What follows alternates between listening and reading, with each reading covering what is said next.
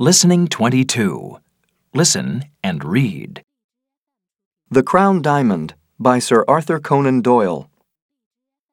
Characters Sherlock Holmes, a detective. Dr. Watson, Holmes's friend. Billy, Holmes's servant. Sebastian Moran, a criminal.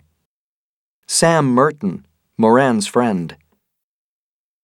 Scene 1 A room with a large window. There is a curtain across the window. Enter Watson and Billy. When will Holmes be back, Billy? I don't know, sir. He's very busy. He's trying to find the crown diamond. Oh, yes. It was stolen in the robbery last week. That's right, sir. Watson pulls back the curtain. A model of Holmes is in a chair by the window. What's this? Holmes wants people to think he is at home when he isn't. Why? Enter Holmes. Because a man is trying to attack me, Watson. Who? Sebastian Moran. Write it down, Watson. A doorbell rings. Billy exits.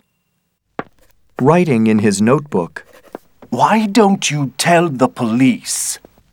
Because I haven't found out where the diamond is yet.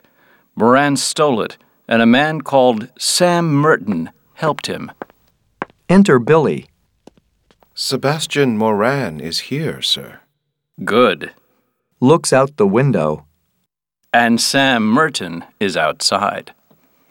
This is dangerous. I'll stay with you, Holmes.